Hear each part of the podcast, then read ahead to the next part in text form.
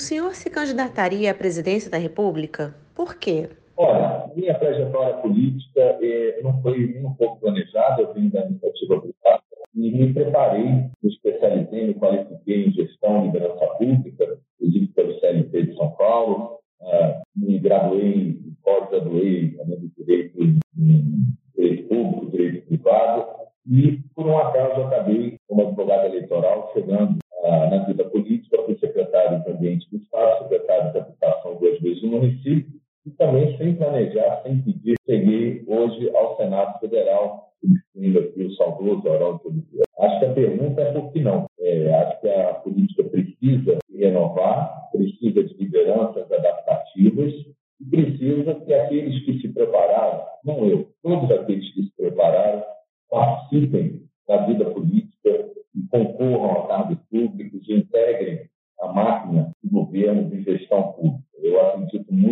momento de ausência de representatividade, que a gente viveu além da vida em parte, todos aqueles que se prepararem têm que estar à disposição. É, a minha trajetória pode me levar a isso sim, e eu me sinto preparado e cada vez mais quero me qualificar para isso. Quais os principais desafios para se lançar uma candidatura à presidência no Brasil?